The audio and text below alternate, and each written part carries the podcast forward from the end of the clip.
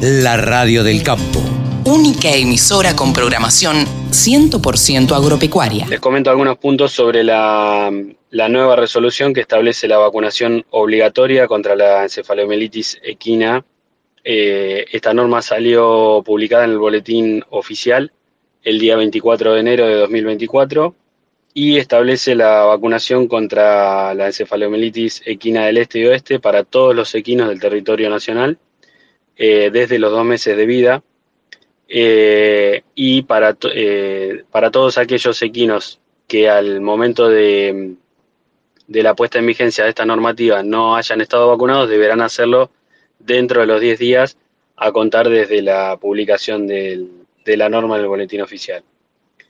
En cuanto a la certificación de la vacuna, este certificado debe ser emitido y sellado eh, y firmado por un veterinario matriculado, el cual puede ser un veterinario particular o aquellos veterinarios que también trabajen a través de los entes sanitarios.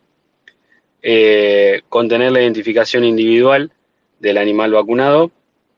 con respecto a la vacuna, debe estar asentado el nombre comercial, la identificación de serie, lote, eh, de la vacuna y el vencimiento, eh, y por supuesto la fecha de aplicación de la dosis, indicando si es primo vacunación, refuerzo o vacunación anual.